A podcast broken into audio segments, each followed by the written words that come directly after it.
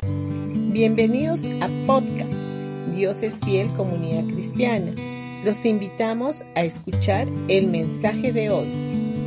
Hola familia, hoy día miércoles 20 de julio vamos a ir a San Juan capítulo 11 versículo 11 y dice, nuestro amigo Lázaro se ha dormido, pero ahora iré a despertarlo. Cualquiera puede hablar lo que ve, pero se necesita fe para hablar lo que quiere ver. Cualquiera puede decir lo obvio, pero se necesita fe para ver lo invisible y llamarlo como si estuviera delante. Nuestro Señor Jesús siempre hablaba de lo bueno que Él quería que sucediera. Él practicó tanto esto que en un momento dijo, nuestro amigo Lázaro se ha dormido, pero ahora iré a despertarlo. Todos los demás, incluidos sus discípulos, hablaban de un Lázaro muerto, que ya estaba envuelto en ropas de tumba y tendido en un sepulcro. Pero Jesús hablaba de un Lázaro que estaba vivo, y llamó lo que quería ver.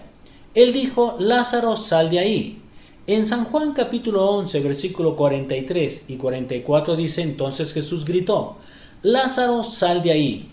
Y el muerto salió de la tumba con las manos y los pies envueltos con vendas de entierro y la cabeza enrollada en un lienzo. Jesús le dijo, quítenle las vendas y déjenlo ir. La Biblia también dice en Romanos capítulo 4 versículo 17 en la versión amplificada, Dios quien da vida a los muertos y habla de las cosas inexistentes que Él ha predicho o prometido como si ya existiesen.